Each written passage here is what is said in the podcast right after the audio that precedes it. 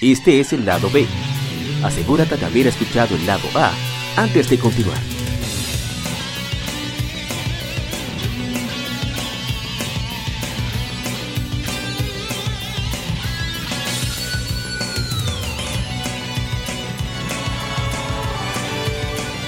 Gamefemérides. Juegos y consolas de aniversario son comentados entre hechos y anécdotas.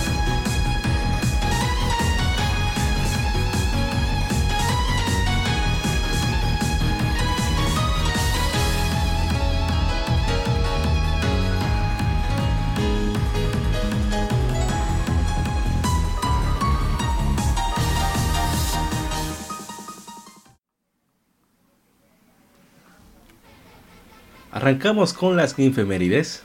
Gracias por acompañarme, acompañarme en el lado B de Somos Legión, Somos Gamers, Legión Gamer Podcast. El gaming nos une. Soy Yapa y sigo con ustedes en el episodio número 90, lado B, que iniciamos inmediatamente con las infemérides. Primer juego de aniversario que elegimos para comentar es que saliera, salió hace 9 años, Patapon 3. Es un juego de ritmo con elementos RPG para PlayStation Portable, PSP fue desarrollado por Pyramid junto a Japan Studio, uno de los estudios más talentosos del mundo, y publicado por Sony. El gameplay es casi el mismo de los anteriores, pero tiene mayor enfoque multijugador que Patapon 2. Como sus predecesores, Patapon 3 es presentado con un ambiente de dos dimensiones, basados en silvescas diseñadas por Rolito, ahora con entornos más detallados. El juego fue revelado durante el E3 2010 como uno de los 70 juegos lanzados entre ahora y diciembre para PSP. El juego es bastante, bastante genial, debo decir. Eh, tiene unos elementos eh, más activos, hay mayor dificultad, según entiendo. Lo que requiere que hay que estar buscando material constantemente para mejorar las armas, o sea, el equipo de los miembros del escuadrón de Patapón. Y la verdad que es súper, súper divertido. Puede jugarse cooperativo o competitivo. Online, los servidores todavía están arriba si te interesa jugarlo. Y recuerden que lo dieron en PlayStation Plus hace bastante tiempo ya por eso pudimos hacer streaming en, tanto en, Facebook Gaming como en YouTube. Así que puede buscar nuestra página de Facebook o nuestro canal de YouTube y el enlace está siempre en la descripción de, este podcast. Vamos a leer un comentario, unos comentarios nos dejaron algunos amigos.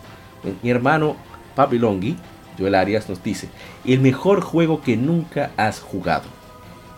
Es uno de los juegos favoritos de mi hermano Joel Arias. Gracias por, por comentar, Joel. El buen ilustrador, un querido, talentosísimo artista visual y fotógrafo, nos dice, siempre recordaré los buenos días de multiplayer de Pom Pom, Pom Pom, Pata Pom. Literalmente el juego más adictivo de mi juventud. Juego bastante, bastante chévere. Y no hay desperdicio con Patapon 3. Y es precisamente eso, tiene mucho ritmo, es muy divertido. Eh, las expresiones de los Patapon, a pesar de que solamente tienen un ojo, es tan genial es súper, súper recomendado. Así que quien pueda, por favor, que, le den chance. Ahí está.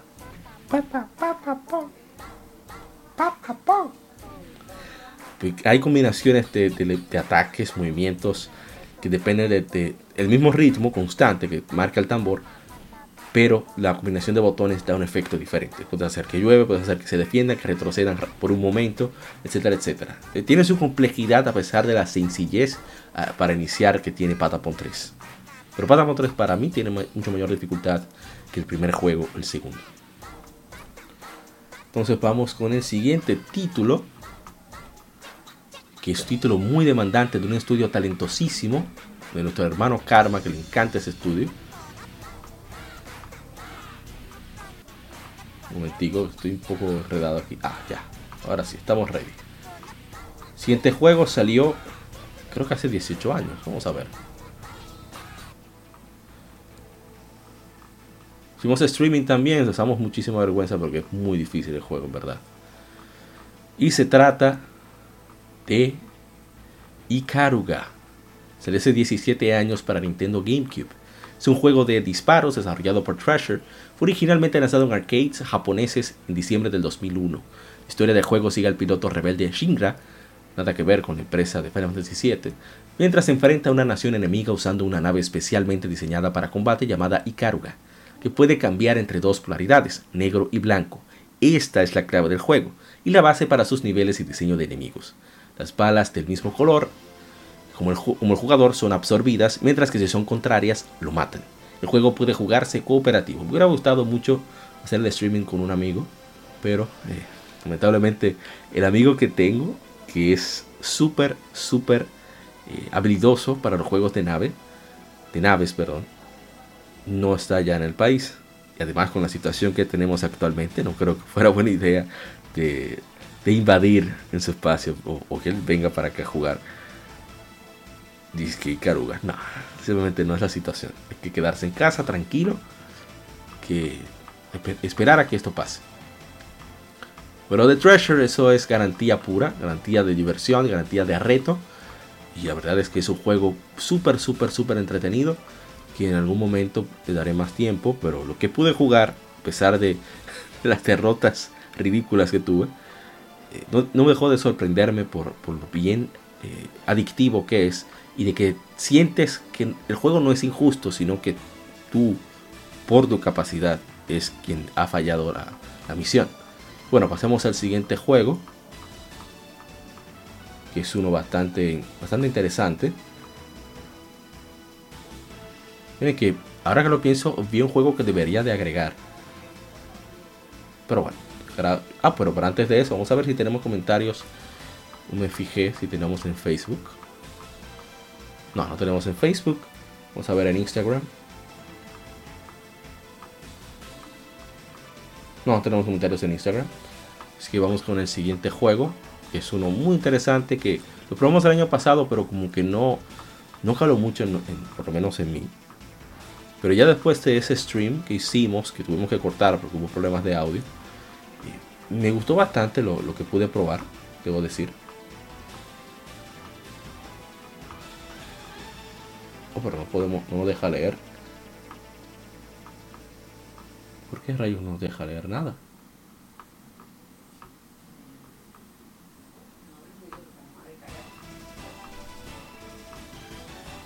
Bueno, no deja leer el comentario, no sé por qué. Vamos a buscarlo en otro aparato que podamos leerlo.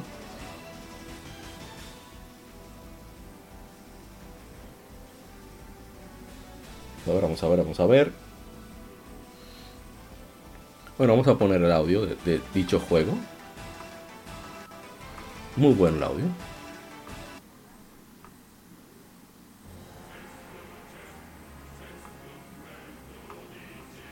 Hace 7 años se lanza en América Pandora's Tower, su RPG de acción desarrollado por Cambarion para Wii, y aunque fue publicado por Exit Games en América, Nintendo fue la editora en las demás regiones, o sea, en Asia y en Europa, centrándose en los esfuerzos del protagonista, Aaron, para liberar a su amada de una maldición que le está transformando en monstruo, el jugador explora 13 torres, resolviendo puzzles del entorno, así como plataformas, mientras se enfrenta a enemigos. Un elemento clave del juego es la cadena Oráculos, una, un arma que existe tanto en combate como en exploración, que asiste, perdón. Dependiendo de la relación de Aaron con Elena, pueden conseguirse diversos finales. Ellos iniciaron este juego en 2006, después de completar Jump Ultimate Stars, y son los responsables de este juego y es el primer título original que habían desarrollado. Así que ellos quisieron hacer un escenario basado en purificación y amor. La cantidad de personajes que los de trama fueron limitados para enfocarse en la situación de Elena. Así que, debido a problemas eh, implementados en las relaciones y trabajar con los controles de Wii, Pandora's Tower tuvo un periodo de desarrollo extenso a pesar de lanzarse en Europa. Nintendo no planeaba lanzarlo en América, antes que Exit Games anunciara que lo lanzaría una campaña de fans llamada Operation Rainfall llamó mucho la atención sobre el título y en su lanzamiento Pandora's Tower tuvo moderado éxito y por medio de los análisis ex mixto. Ex mixto, perdón, es mixto.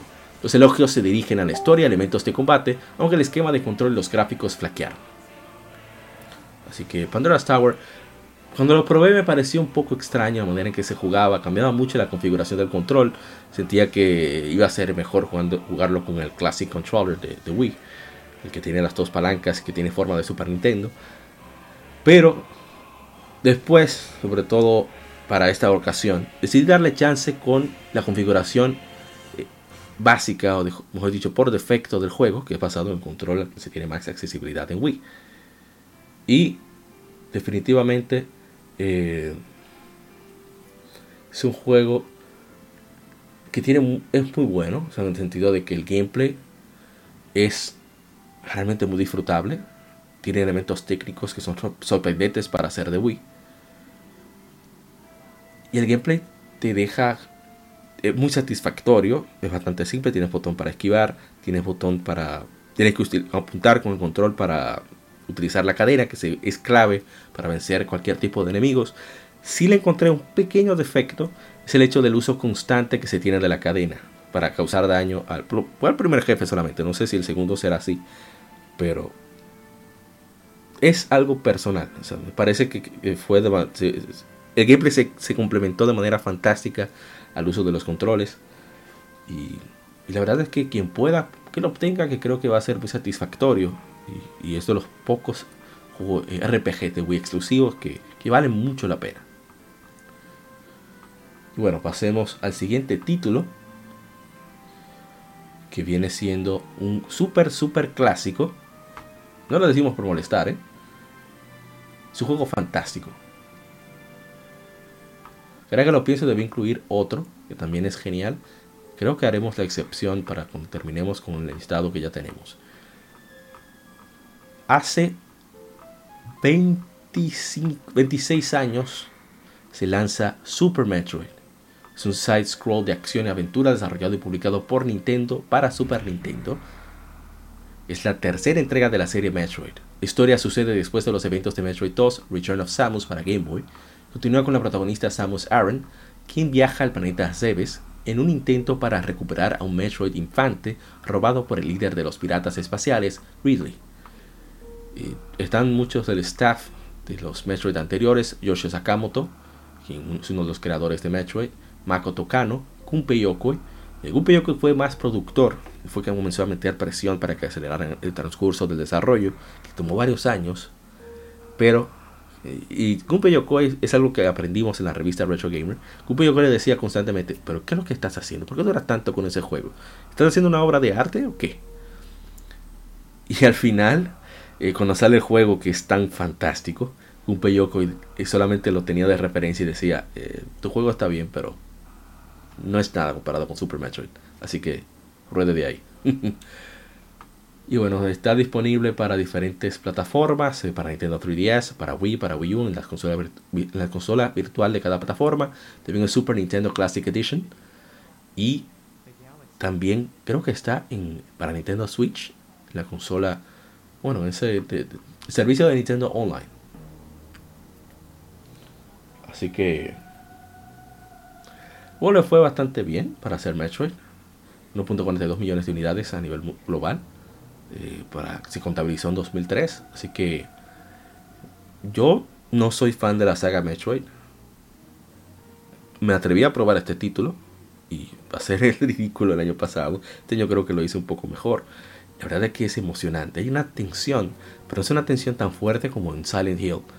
Es una tensión bastante agradable, debido a que te impulsa a seguir explorando, pero tener cuidado de, que buscas, estar pendiente de tratar, de sacar provecho de cada pequeña cosa que veas. Y es un juego fantástico. Muy, muy, muy, muy, muy recomendado, definitivamente. Y antes de avanzar más, vamos a integrar ese juego que creo que hacía falta aquí. También este Super Nintendo salió un poco antes, pero eh, no sé, por cuestiones de, digamos, de locura personal, no se integró aquí.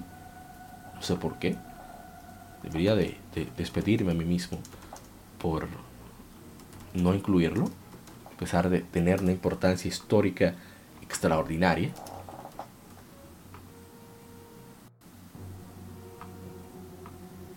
Se trata de que el juego que sería la base de todos los sea, hemos hablado mucho de él, pero en esta ocasión lo que vamos a hacer más que nada es a, a bueno, a hablar sobre este título fantástico. Leer hace tiempo,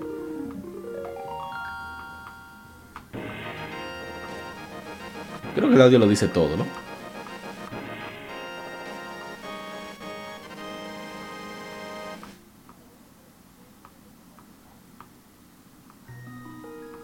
Ah, escuchen ese, ese estéreo tan fantástico, el Great Fairies Fountain, que también es el tema de inicio. Eso es algo maravilloso.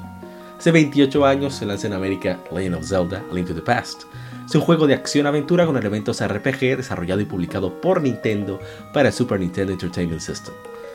Es la trama clásica de Zelda, se centra en Link mientras viaja para salvar Hyrule, vencer a Ganon y rescatar a las doncellas relacionadas con los sabios. Es la misma perspectiva del Zelda original, muchos le llaman Zelda 3 a este juego, por hecho. Eh, Zelda Into the Past tiene elementos para la serie que son comunes hoy con el concepto del mundo alterno paralelo, la Master Sword, otras armas y objetos, incluso la música. Escuchen la Soul de Great Fairies Fountain, está sonando ahí. El tema de Zelda's Lullaby, Kakariko's Village, o sea, la aldea Kakariko, tanto el tema como, como, el estilo de la aldea son todos eh, ya estándares de la saga The Legend of Zelda. Así que, ¿qué más nos faltaría hablar? Ah, otro detalle importante. Tanto los jugadores como los críticos han comentado de las similitudes entre A Link to the Past la secuela de Nintendo 64, Legend of Zelda Ocarina of Time, algunos están refiriéndose como remake espiritual. Creo que eso es demasiado decir. Es una continuación, Ocarina of Time, de A to the Past. De hecho, es una precuela, Ocarina of Time de A to the Past. Por eso se llama así, A to the Past. Así que el juego está disponible en Wii, Wii U, consola virtual, Nintendo 3DS, ni Nintendo 3DS, perdón, así como Super Nintendo Classic Edition y por último el Nintendo Switch. También secuela oficial llamada Zelda Link Between Worlds para 3DS que salió en noviembre, noviembre de 2013. Y recomendamos como siempre visitar a nuestros amigos de The Hyrule Fantasy para saber todo sobre Legend of Zelda. Aquí vamos a ver algunos comentarios que nos dejaron nuestros amigos. Mira que yo no leí los de, los de Metroid, pero vamos a pasar por los de Metroid ahora en un momento. Enrique Pacheco nos cuenta de Zelda. Cuando no existía YouTube, los streamers, etc., tenemos que llamarnos por teléfono, juntarnos para darnos tips de cómo pasar tal o cual dungeon. Así era, así era. Era usar revista o usar amigos. La única forma de tú, eh, como dirían popularmente, salirte del tranque o destrabarte de un juego. Fantasy comenta, yo tenía un amigo quien llamaba y le preguntaba y nunca entendí cómo se aprendía todo. O sea, acaba por dónde iba y me decía que tenía que hacer y yo para ayudar a otros tengo que ver el lugar para recordar. Eh, viejo, lo mío fue un salvador que llegó. Un amigo, nuestro hermano Luis, que siempre nos acompaña en las lecturas de gaming. Un amigo de mi hermano que me ayudó a pasar el tercer calabozo porque me perdí un par de veces. Eh, José nos dice Sanctuary. Rogers, Rogers Cabrera, con 10 años sin saber inglés, con dos hermanos de 8 y 6. Uno de los retos, uno de los retos más grandes de la vida. Meses para descifrarlo. La mejor experiencia gamer de la vida. Así es. Creo que hace mucha, mucha, mucha falta que que los gamers se atrevan a enfrentar dificultades. Definitivamente. Y César Auditorio nos dice, Ties Rabbit, mira, una curiosidad con mi cumpleaños, parece que coincidió su cumpleaños con el de Zelda. Vamos a ver en, Instagram que nos dicen algunos colegas gamers. Ah, no hay comentarios en Instagram. Eh, a ver si puedo ver.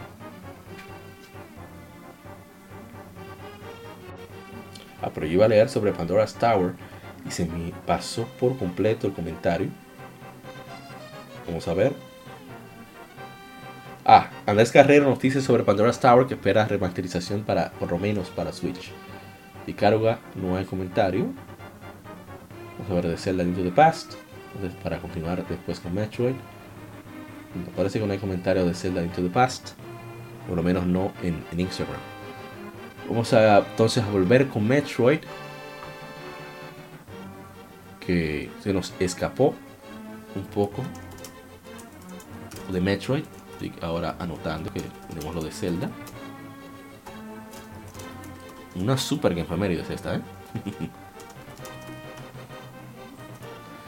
bueno, volviendo con Metroid, para leer los comentarios que nos dejaron.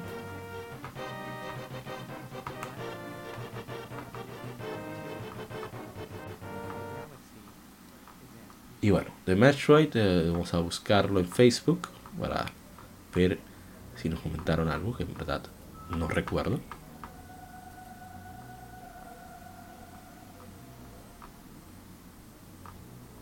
Metroid, Metroid, Super Metroid. Muchos juegos en esta semana, bastante intensa. Aparte de que hicimos streaming de casi todo. Bueno, tenemos en Facebook, pero en Instagram tenemos unos cuantos toca depender nuevamente del móvil. Y vamos a ver. Nos dice Andrés Carrero 93, excelente juego. Ronald Eliezer, de los pocos juegos que se pueden considerar prácticamente perfectos.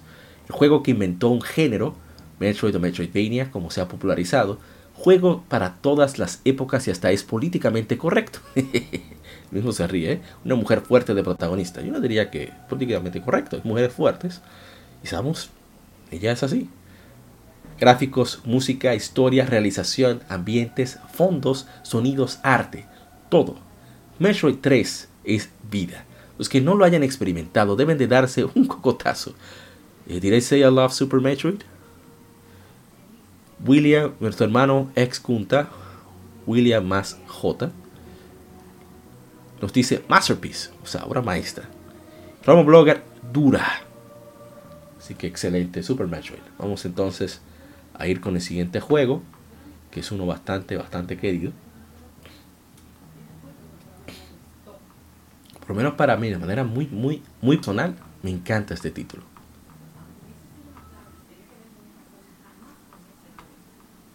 Así que vamos. Hace 13 años, si no me equivoco. Japón fue hace 14, pero sabe cómo son las cosas con nosotros. Siempre antes nos tardaba un montón para que llegaran los juegos. Ahora de repente nos llegan casi de inmediato. Oh, pero está. Ah, ya lo encontramos. Hace 13 años se lanza en América Pokémon Diamond y Pearl. Son RPGs por turnos desarrollados por Game Freak, publicados por The Pokémon Company y distribuidos por Nintendo para Nintendo 10. Los juegos componen parte de la cuarta generación de la serie de RPG de Pokémon. Aquí es la misma historia de siempre, eres un entrenador que tiene que viajar por toda la región, visitar los gimnasios para luego enfrentarte a la Elite 4 y tratar de convertirte en campeón de dicha liga. Ellos fueron bien recibidos, sobre todo por las mejoras en cuanto a las mecánicas. Ahí fue que se integró, ya hemos dicho, eh, el cambio de, que, un movimiento ofensivo dependiera del tipo de movimiento para saber si utilizaría las estadísticas de ataque físico o ataque especial. Por ejemplo, movimiento como Ghost, o no sé si viento que se llama, no sé, en español, era físico, porque todos los movimientos voladores eran físicos. Igualmente los fantasmas eran físicos porque sí. A partir de la cuarta generación esto cambió y un movimiento como Air Slash es especial porque es una característica del movimiento, no del tipo de Pokémon. Igualmente los fantasmas. Gengar casi no podía usar movimientos de su tipo, porque Gengar no tiene alto nivel de ataque, pero sí de, ataque especial. Entonces Shadow Ball, que en Pokémon Gold Silver, así como la tercera generación, era físico, volvió especial, lo que hizo a Gengar todavía más formidable. Igualmente Thunder Punch para Electabuzz y Electivire, que su evolución que apareciera aquí en esta generación de Pokémon. Es una de mis favoritas por todos los recuerdos que tengo. Muchas, muchos torneos, a pesar de que no gané ninguno. Yo era bastante malo en el competitivo. Bueno, lo soy. Pero lo disfruté muchísimo porque había como una, un ambiente de camaradería, como que explotó todo, todas las comunidades de Pokémon, todos los foros, por la posibilidad de ya jugar con gente alrededor del mundo. A el GTS para completar el Pokédex me ayudó muchísimo y, y sigue siendo una de mis favoritas. Todavía sigo eh, jugando Soul Silver, por ejemplo, que es esta generación, es mi, versión favorita de, la serie de Pokémon. Así que, quien no lo haya probado, por lo menos que intente Platinum, que es menos lenta, eso sí tiene de defecto, bastante lento. Bueno, hicimos un streaming de Pokémon Battle Evolution de Wii y hablamos bastante de, anécdotas y, de, aspectos de, Pokémon Diamond y Pokémon Pearl. Así que vamos inmediatamente a pasar al siguiente juego.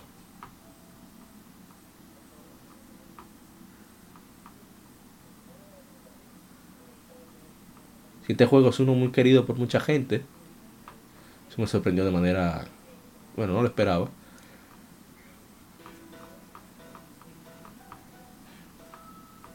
Este juego salió hace 12 años en América. Se trata de The World Ends With You. Un RPG con elementos de fantasía urbana desarrollado por Square Enix y Jupiter para Nintendo 10. Sucede en el moderno distrito de compras de Tokio, Shibuya, y muestra un estilo de arte distintivo inspirado por Shibuya y su cultura joven. En Shibuya hay muchos, muchos universitarios, también muchos, eh, mucha gente de, de, ¿cómo se dice? De bachillerato, que andan por ahí, con un ambiente universitario, muchos, sitios de moda, etc. desarrollo fue inspirado por elementos del previo juego de Jupiter, Kingdom Hearts Rechain of Memories, para PlayStation 2, que finalmente saliera para Game Advance. Fue lanzado en móviles por Hand en 2012 se planea un port, bueno, creo que lanzó sí, sí, se lanzó un port para Nintendo Switch en 2018. Uno interpreta a Neku Sakuraba, sus aliados son forzados a participar en un juego que determinará su destino. Sistema de batalla usa muchos de los elementos únicos de Nintendo DS, viendo que el combate se lleva a cabo en ambas pantallas, eso me gustó mucho del juego.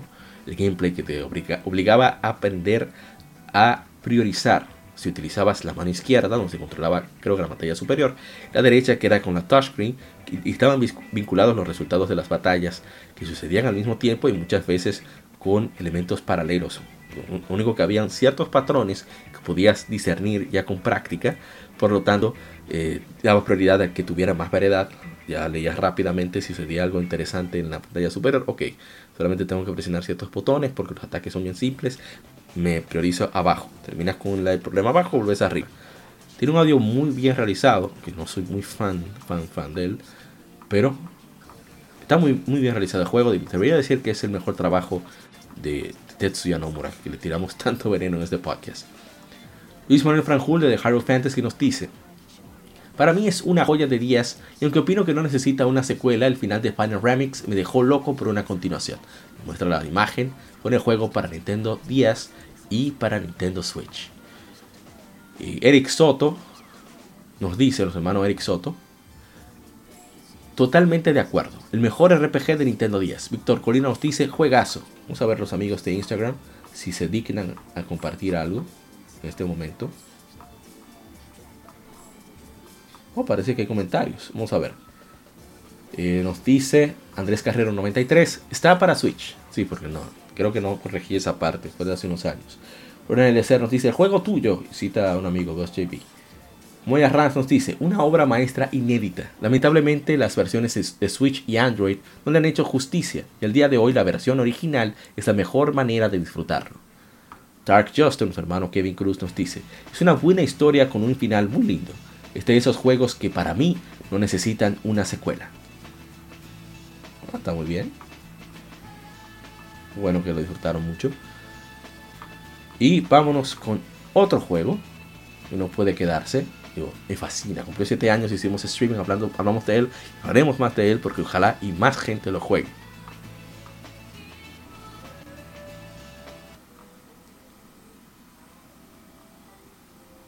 Escuchen ese audio, Dios mío. Y Non Sur participó ahí, que es el compositor de Dragon Age.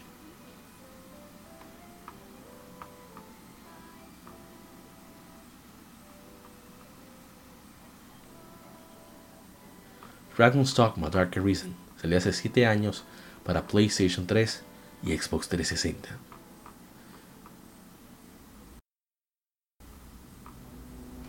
Es una versión mejorada de Dragon's Dogma, saliera el año anterior.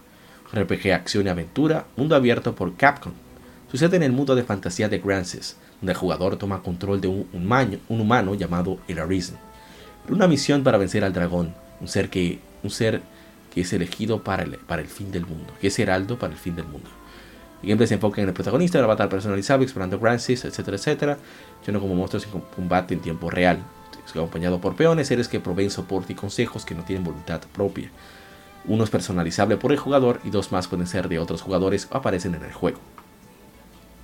El documento de diseño fue creado por el director Kiaki Itsuno en el año 2000, antes de trabajar en Devil May Cry 2. El proyecto inició en el 2008 el equipo tomó inspiración de RPGs occidentales como The Elder Scrolls 4 Oblivion y Fable 2. La música compuesta por Tadayoshi Makino incluye contribuciones de Inon Zur, usó una orquesta real y se enfocó en ambientación. Pero qué ambientación, Dios mío. Dragon's Dogma Dark Arisen fue diseñado para incorporar retroalimentación de los fans y ofrecer una experiencia completa para fans, tanto viejos como nuevos. Esta versión fue halagada por las mejoras técnicas sobre el original y el contenido adicional luego porteado a Windows de Microsoft, PlayStation 4, Xbox One y Nintendo Switch. Está en oferta ahora mismo, en, creo que en todas las tiendas, por lo menos para la fecha que publicamos este podcast. Está a menos de 10 dólares, creo que en todas las plataformas.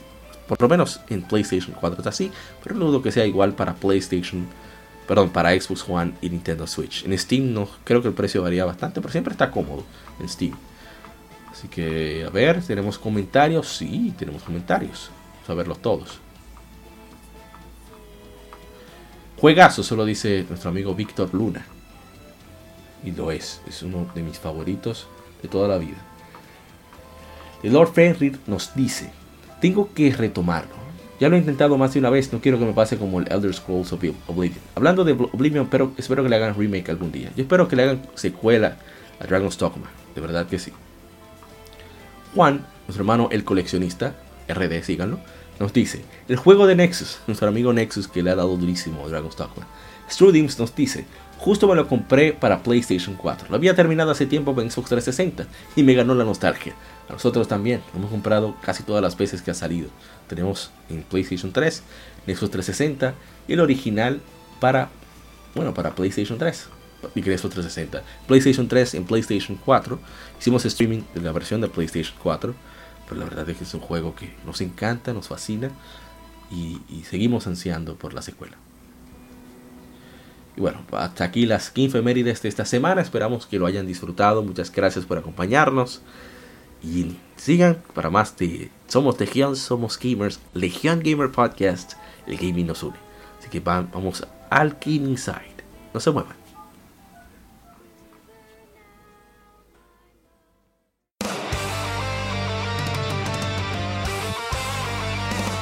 Para revivir los grandes momentos y títulos del videojuego clásico, no dejes de escuchar cada mes Modo 7 Podcast.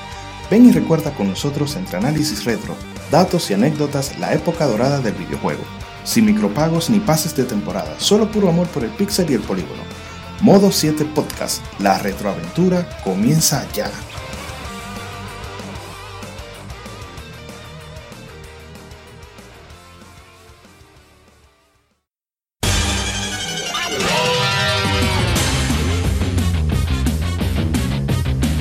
Puedes escuchar Legión Gamer Podcast en iBooks, Spotify, TuneIn, iTunes, Google Podcast y demás plataformas de podcast de su preferencia, buscando Legión Gamer Podcast. Recuerda seguirnos en las redes sociales como arroba Legión Gamer RD. Visita nuestra página de Facebook para que seas parte de nuestros streams de las Efemérides, donde recordamos y jugamos algunos juegos de su aniversario.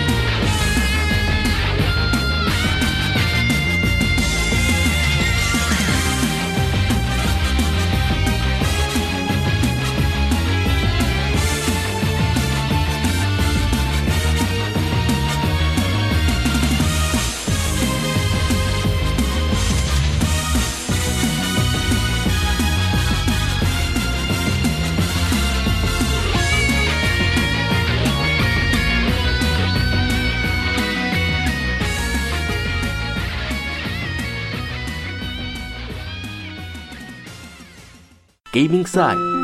Algún juego, desarrollador o editor en particular es el tema de conversación.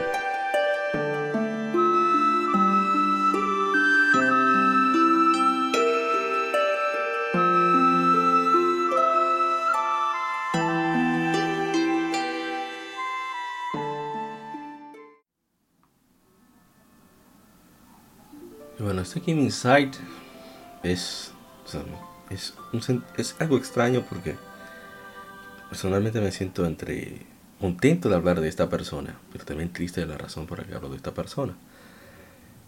Y es que hace unas semanas se nos fue el maestro Gus Rodríguez, fue pionero de todo lo referente a contenido en español en Latinoamérica de videojuegos. Primero en hacer una revista netamente latinoamericana, el primero en en crear un programa de televisión dedicado a videojuegos. Así que hablar de esta persona es realmente algo muy, muy, eh, muy emotivo, muy especial para mí. Porque yo me crié con la revista eh, Club Nintendo. Tenía la revista de aprender a leer y escribir. Mi padre tanto insistir, dice Nintendo, Nintendo. me compré una revista y me emocionaba solo con las imágenes. Cuando tenía como cuatro años, algo así. Ya cuando, aprendí a leer y escribir, cuando veía la revista, no siempre tenía la posibilidad de, salir y a comprarla, iba por ella. Pero bueno, no vamos a hablar solamente de Nintendo, sino de su fundador, maestro Gus Rodríguez. Gustavo Gus Rodríguez, lo que Javier Gustavo Rodríguez, Eh, nació el 27 de mayo de 1958 en la Ciudad de México. Y hace dos semanas, 10 de abril de este año, fue cuando dio su último respiro. Fue publicista, periodista, actor, guionista, productor, director y conferencista. De acuerdo a mismo Rodríguez, y vamos a hablar, vamos a hablar de su vida, una música más alegre de un juego. Estoy poniendo música de juegos que yo sé que le encantan, como es la saga de Mario y Zelda. Tenemos eh, Skyward Sword y ahora tenemos un poco de, de Mario Galaxy 2 para ¿verdad? animar un poco esto. De acuerdo a mismo Rodríguez, su gusto por los videojuegos comenzó en el 75 con el NESA Punk él comenzó a estudiar publicidad en 1977 en el Centro de Estudios de Ciencia de la Comunicación. Tras graduarse, fundó la agencia de publicidad Network Publicidad, junto con el también publicista José Pepe Sierra, que fue cofundador de la revista Club Nintendo. Network Publicidad llegó a contar entre sus clientes a Chocolates La Azteca, las divisiones mexicanas de Perro y Casio, el organismo gubernamental de pronósticos para la asistencia pública, para, para la cual fundaron a desarrollar el concepto, perdón, ayudaron a desarrollar el concepto de Melate.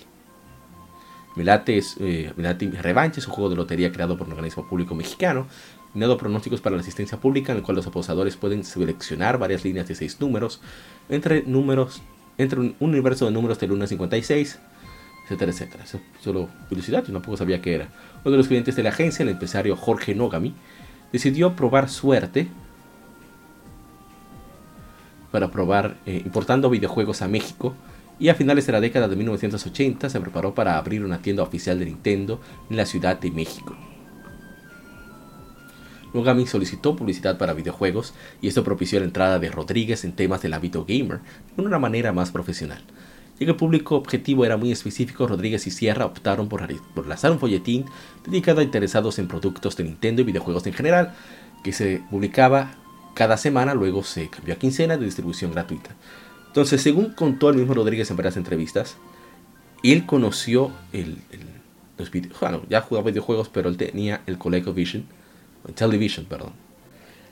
Pero Pepe Sierra encontró en un, supermercado, algo así, una tienda por departamentos, pero no tenía ningún espacio de videojuegos, era algo desconocido en Latinoamérica. Un aparato llamado Nintendo, Nintendo Entertainment System, le dijo que lo comprara. Jugaba con sus hijos. Entonces, cuando se encuentra la maravilla de la línea of Zelda que se encontraban trabados, o como decimos en mi país, trancados, eh, eh, era fascinante tener cualquier descubrimiento, pero era difícil. En esa época los juegos estaban hechos para durar. Incluso hay personas que dicen que los juegos estaban hechos para que la gente tuviera que comprar la guía. Esa era parte del negocio redondo que tenían, lo cual puede ser muy cierto. El punto es que cuando ellos iban a Estados Unidos o algún conocido iba a Estados Unidos, compraban, unos chicles eh, que voy a ver si encuentro los nombres. Ahora mismo los voy a buscar. Chicles Tops. Creo que eran Tops que se llamaban. Vamos a ver si encuentro. Eh,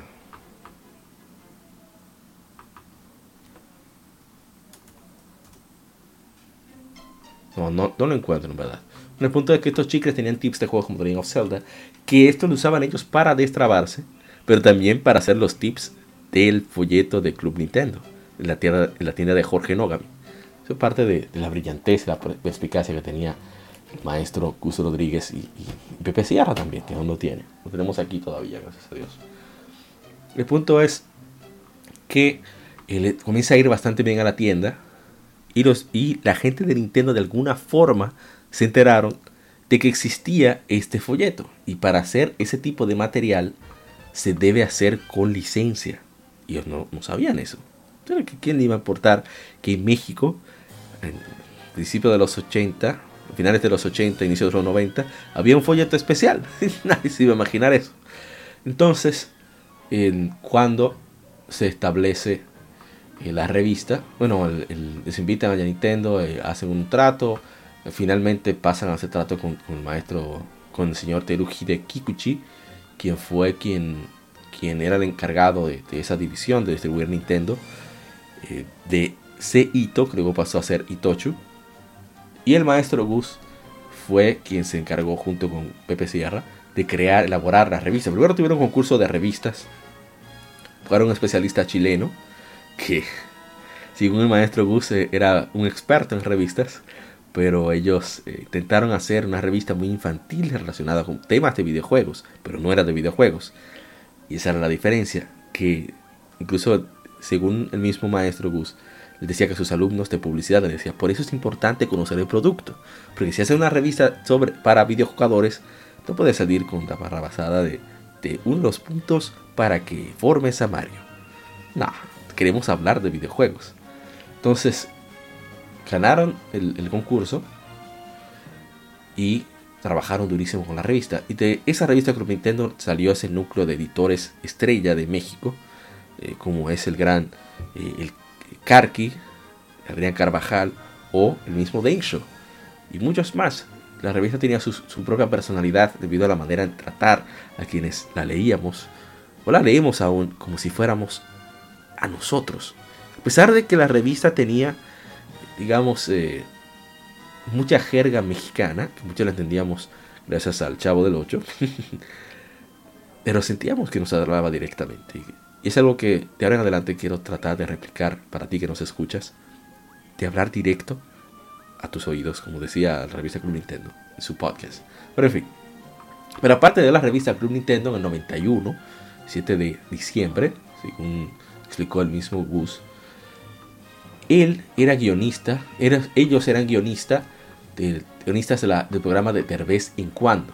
Lo hicieron conocer a través de un amigo. Eh, le ofrecieron escribir para, para Eugenio Derbez. Y le fue bastante bien los sketches, después pasó, pasó al programa, etcétera, etcétera. Y el... Un momento, estoy viendo aquí algo que no va. Bueno, también el programa Nintendo Manía que surgió porque el señor Kikuchi, según el mismo Gus, le decía, ven acá, tú viajas a cada instante a Japón, Estados Unidos. No puede ser que yo gasto demasiado dinero en los viajes de ustedes para que solo tengan información, para la revista. No, entonces hicieron el programa Nintendo Manía que, insisto, se hubiera eh, sería exportado al resto de Latinoamérica y la marca Nintendo tuviera una fuerza impresión, todavía más impresionante. Eh, fue guionista y comediante, lo escribió, eh, un guion para, para Derbez, un programa de Verónica Castro. Fue bastante bien como guionista. También apareció un programa de Eugenio Derbez, Derecho y al Derbez, de vez en cuando. Familia Peluche, que es bastante divertida. Y. ¿Y qué decir? Es verdad que la genialidad de, del maestro Gus era increíble. También el juego de palabras, que es algo que, que, creo que aprendí de él, sin duda. Porque siempre me gustó mucho jugar con relacionar las cosas que no tuvieran mucho que ver. Por ejemplo, esto de Game Inside o las efemérides, etc. Y es porque el mismo Club Nintendo se refleja esa, esa agilidad mental de Maestro Gus. En las secciones tenemos mareados, en vez de mareados, mareados con Mario mareado. También el, caso de información súper necesaria, información necesaria con, con NES, de Nintendo Entertainment System. E, esa es la genialidad del Maestro Gus. Cosas sencillas, pero, pero que cuando te das mente dices, wow, qué, qué chévere. Otros trabajos es, eh, también hacía conferencias sobre la creatividad, de cómo nos surgen, cómo nos surgen las ideas, o sea, cómo surgen y cómo no surgen. También hizo muchos trabajos de, doblaje eh, latinoamericano, adoptando guiones y doblando voces adicionales. Él, por ejemplo, fue responsable de Ralph el Demoledor, el videojuego de, Assassin's Creed Syndicate. Así que por eso tenía ese, ese toque bastante genial en, en español, el doblaje en español. Pero su trabajo como Nintendo, las entrevistas que hizo, según explica mucha gente que pudo conocerlo, ya que es uno de mis sueños, no sé se va a cumplir, que era conocerlo. Y es precisamente por el hecho de que, según explican, tenía una sencillez, a pesar de la importancia que tenía en los medios, tanto televisivos, editorial y de gaming en general. O sea, quien habla español en Latinoamérica, en América, y no conoce a Gus jugando videojuegos, o sea, si, si con videojuegos, es gamer, habla español, no conoce a Gus y tiene más de veinte y tantos años, creo que fue porque, no sé, no estaba, no le interesaba enterarse de videojuegos. Porque el Club Nintendo era la única manera que había de enterarse. Y me gustaba mucho la autenticidad que tenía la comunicación, de, la, expresión de, las ideas, de los reviews. Se podías darte cuenta cuando le gustaba un juego, si leías bien, a pesar de que no tenía puntuación, que creo que así es como se deben hacer los reviews de, ahora en adelante y a mucho tiempo. en lugar de poner puntos, porque solamente, solamente vas a leer, ver la puntuación, que leas a detalle de qué, experiencia le brindó al, quien evalúa el juego y qué datos te puede dar de manera objetiva sobre el juego. Una cosa es tu opinión, qué te hace sentir el juego, y una cosa es los elementos que lo componen. Entonces tú puedes, eh, puedes hacer un, análisis, eh, una transposición en cuanto el juego es para mí, los gustos de esa persona se acoplan a, a mis gustos, me sentiré igual con el juego. Ese tipo de cosas era lo que tenía Club Nintendo al inicio que creo que la hacía especial frente a otras publicaciones que solamente daban puntuación. Pero bueno, después decidieron optar por las puntuaciones y la cosa cambió. Ya en cuanto a, eh, sigo diciendo, la sencillez que tenía y la accesibilidad, nunca muy difícil le decía que no a alguien. Por eso encontré, encontré extraño que tantos podcasts también o, o videos en YouTube tenía, había tantas entrevistas suyas y es porque difícilmente decía que no era muy puntual, según nos contaban algunos. Y él siempre tenía una libreta con una pluma para escribir. De Maggie Heggie, quien era una de las co-conductoras de, de Nintendo Manía, explica que en lugar de tener el espacio para diferentes chucherías, tenía una pluma para anotar, formar palabras con placas de vehículos. Es una locura total. Y era una persona divertida que escuchaba quien hablaba consigo, no importa que fuera una persona importante o simplemente una, un, un joven que quisiera una foto o lo que sea, siempre estaba dispuesto. Y la verdad que personas así, esa grandeza, pero también esa, esa humildad, harán siempre mucha falta y más de todo lo que brindó al gaming y, por lo cual todos lo que, los que hacemos contenido en español en América de gaming debemos estar agradecidos y todos los gamers también porque dirán, bueno, pero otra persona era su trabajo, ¿no? Sí, pero la manera en que hizo su trabajo, de que entregó todo para hacerlo lo mejor posible, sí, Club no tenía sus fallas, habría dudas sobre tu objetividad, etcétera, etcétera. Pero lo de resolver las dudas, eh, los detalles, los artículos que eran informativos, que hablaban acerca de, de, valores al momento de, disfrutar un juego, eh, un competitivo, o de detalles como los perfiles, Nintendo Profiles, donde yo conocí más sobre el Conde Drácula, sobre Vlad Tepes, fue a través de Club Nintendo la primera vez que pude leerlo. También, porque son, dirás, sí, pero si tú lo quieres buscar, ah, pero estamos hablando de una época pre-internet. Todo el mundo tenía acceso a internet antes de, de mitad de la década del 2000-2010. casi poca gente tenía internet. Entonces, también elementos como hablar de RPGs. Casi nadie hablaba de RPGs. Muy poca gente disfrutaba de ese, de ese género. Incluso Nintendo siempre eh, le hacía un énfasis especial eh, desde, desde, títulos como Final Fantasy o Breath of Fire. Siempre lo tuvo. Y eso es algo que, que siempre eh, le voy a agradecer personalmente. Y bueno, sin más ni más, de nuevo, traten de buscar. Eh, en Lectura Gaming hicimos un homenaje, una especie de homenaje. Por eso durante estas semanas leímos solamente Club Nintendo. Vamos ahora a, rejugar más con, el contenido que leemos. Vamos a continuar con Club Nintendo. Pero vamos a también a leer, volver a leer Retro Gamer, unos artículos. Y por supuesto, quizás vamos a, jugar un poco con Nintendo Power. A pasar a hacer algunos apuntes y, mencionar algunas cosas, leer algunas, una parte. Vamos a hacerlo más cortos, esos de Nintendo Power. Y bueno, pero sin duda el Gran Gus nos dejó un legado enorme que esperamos que, quien escuche este podcast, quien vea o escuche lectura gaming, que pasa por los streams, quien lea las efemérides, sienta un poco de ese espíritu que, que nos brindó Gus de disfrutar el gaming. Y como él mismo dijo, hay una recompensa más allá de Game Over. No es solamente jugar, no es solamente el objetivo, completar el objetivo de terminar un juego, es disfrutar desde que inicias todo el proceso hasta terminarlo. Y eso no es solamente para videojuegos, eso es para la vida. La vida es corta y hay que tratar de disfrutarla al máximo sin ser ningún tipo de, obstáculo para los demás. Y creo que Gus fue el ejemplo ideal de, eso. Así que nos vemos. Gracias por acompañarnos en esta lectura gaming. Será hasta la próxima. Y eh, cuídense mucho con todo esto que está sucediendo en el mundo. Este es el episodio número 90 de, de Somos Legión. Somos Gamers. Legión Gamer Podcast. El gaming nos une. Así que soy APA y como siempre un privilegio que me acompañes aquí en Legion Gamer Podcast. No olviden seguirnos en iBooks, Spotify, Google Podcasts, en cualquier plataforma de podcast de su preferencia. Estamos ahí para que nos escuches. Y también no te olvides de seguirnos en Facebook, Twitter e Instagram porque publicamos constantemente tanto las infemérides como los streams que hacemos de los juegos de aniversario. Y juegos que estemos jugando, obviamente. Así que hasta la próxima. Bye bye. Que siga el vicio.